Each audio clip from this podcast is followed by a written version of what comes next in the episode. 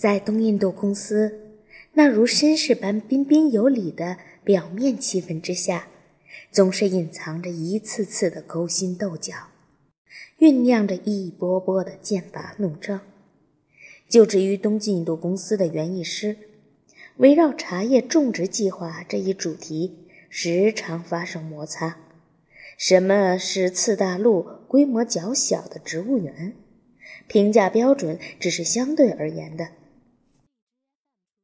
按植物园的占地面积来算，喜马拉雅山实验性植物茶叶植物园地皮大于划给加尔各答植物园的地皮，但加尔各答植物园拥有殖民地当局的官方许可证，而东印度公司的高级管理层对当局一直是毕恭毕敬的。作为加尔各答植物园的主管，法尔康纳。一发号施令，外省级的园艺师就愿为其手马首是瞻。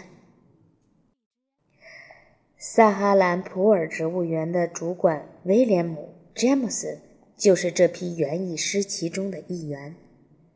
法尔康纳和詹姆森都是苏格兰人，都是外科医生和博学博物学者，都是拜师于苏格兰最优秀的科学家门下。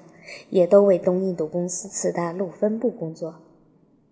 对于茶叶种植实验的命运，两人都报以敏锐的、近乎对待自己自身权利般的关注。然而，他们相似之处也就到此为止了。年轻的詹姆森在专业技术上远不如福尔康纳精湛，他可以说有点笨手笨脚。当医疗队里其他自然科学家忙着绘制未知地图时，忙着解开自然科学史上的未解之谜时，詹姆斯自己却无意中因非法进入了白沙瓦而坐了牢。他升到如此重要的位置，并非依靠自己那广博的学识和丰富的想象力。而是通过在殖民政府官场内的积极钻营，或者更可能的是，由于他在上流社会中的裙带关系。詹姆森的叔叔罗伯特·詹姆森是著名的地质学教授，也是印度问题的专家。他是瓦里奇和法尔康纳的同辈人，也是查理·达尔文的老师。威廉姆·詹姆森。靠他在政治上的极度高明，对他的叔叔幸福继位亦步亦趋。詹姆森有这么一种倾向，永无休止地回复每一个官员的来信。他在信中附上一个个由他精心设计的方案，对一些事件加以详细的描述。先前还从未有人如此细致入微地关心这些事。尽管这种能力令其在官场上步步高升，却几乎无法为植物事业贡献力量。詹姆斯在其所写的小册子中滔滔不绝地阐述着植物园设计方面的理论，这个国家的气候、政中国的政治格局，以及关于每一棵植物的种植、呵护、每一株成长中的样本的首要方法。尽管他的建议是那么面面俱到，顶头上司却极少给予采纳，甚至常常连看都不看一眼。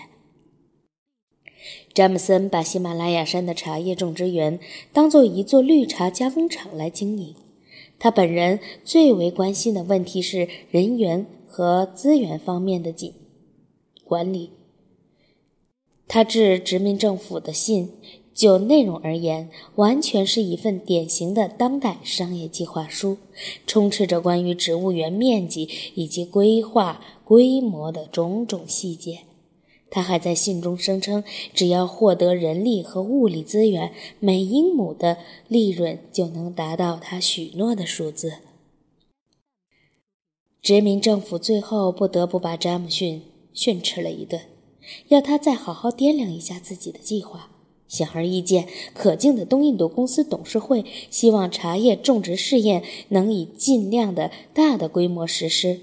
副总督将很乐意在你关于植物园的扩建方案上签署同意的字样，这让这一计划最终得以实现。不过，尽管如此，还是再过一段时间，你才能充分利用你计划中的那么大一块地皮。你现在给我注意点，别再擅自扩大你的植物园，除非你可以充分利用它生财的潜力。尽管詹姆森在经营管理和商业规划方面的才华，对于殖民政府而言都是很有价值的，他们还是觉得应该让他把精力放到植物学研究上。植物园里的作物在他的照料下长势很糟糕。他对茶叶植物项目的巨大热情，也由于他在植物学方面的贫乏，根本搞不懂哪怕一个现有的问题的原因，而被不断的削弱。由于詹姆森一心只想阐明他一切设想，并得到顶头上司的认可，可以在科学研究方面就难免出岔子。他被视为一名。首席园艺师，然而他却将自己的精力奉献于动物学和地质学两个方面。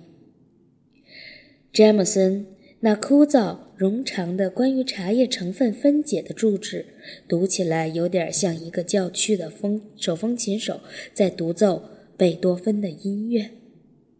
虽然音符都恰到好处，却配了支牛头不对马嘴的曲子，自然之美。在詹姆斯的长文中是找不到的。詹姆森在科学研究方面经常犯错，并因此付出了高昂的代价，而他所犯下的错误却很容易避免。比如说，茶叶作物有两个不同的品种，这种说法被他视若圣经，尽管这一观点的相关。研究是从未得到茶叶原产地人在伦敦实验室内闭目造车而得出来的结论，而且与此同时，福军也在自己的出版物中驳斥了这一观点。尽管詹姆森自己的喜马拉雅山种植园就是茶叶种植的试验基地，他却听信那些过期的谣言，而且只是被动地接受，自己从不做进一步的研究。围绕着一个一厢情愿的、轻而易举的便能纠正的错误想法，他设计出了那个东印度公司所属的巨型植物园。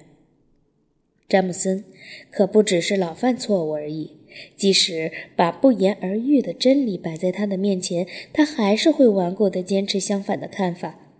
虽然在他的植物园里工作的中国工人经常告诉过他，绿茶和红茶都是同一种茶树上长出来的，他却毫不理会这种制茶方面知识更丰富人的思想。更糟糕的是，他竟然把那些茶树都害死了。他用喜马拉雅山种植园内的平地来种茶，还用大量的水进行浇灌。这套种植系统他已经用了很多年，而罔顾生长的沼泽地区的植物因吸水过多而长期病殃殃的。如果詹姆斯用心观察一下的话，他肯定能得出结论。事实上，茶树在崎岖倾斜的地势上可以长得更好。要保护山茶的根部，需要良好的排水系统，否则这些灌木会因为吸水过量。而被霉菌感染，长不出那健康的嫩芽。福军在结束了第一次中国之旅后，已将自己所了解的中国茶技术相关的知识集结出版。可是詹姆森似乎对他那个时代所有的科学研究都毫不理会。最可悲的是，詹姆森根本不了解沃德香基本工作原理。他在给自己头顶头上司中写道：“这批茶树从阿拉巴德而来，一路上能够得到水分的充补。若非如此，那就不可能有那么多的植物活下来。而如东印度公司所有人都知道的那样，他这一评论会传到法尔康纳耳朵里的。所以想象得到，后者将何等大光起火。公正地说。”被委托照顾茶种和茶树成批死亡，并非完全由詹姆森或是那些执行他命令的人的愚智行为所导致。那些箱子上很多玻璃板已经坏了，他说道。这些始终尽职尽责的东印度公司职植物园的员工们自然要就此事发表一份重要的指示。从今以后，每当有玻璃箱从中国运到，大家必须遵照以下的指示：一个小心谨慎的花匠应该寸步不离地陪在玻璃箱旁边，在离开植物园之前，应该给他提供一把螺丝起子，并教他怎样把螺丝从箱子上起出来。这样，他每隔一天就可以偶尔为箱中的植物浇浇水，然后再把螺丝拧紧。运抵阿拉巴德沃德乡应立刻送往。运输时，应使用政府提供的适于运输货物的四轮马车。运输途中，将箱体妥善地覆盖，以保护箱中的植物不受阳光的炙烤。箱子应该稳重谨慎。由稳重谨慎的人照顾。如果有人执行詹姆森关于按照沃德乡指令的话，那么所有的植物肯定没办法活着抵达目的地。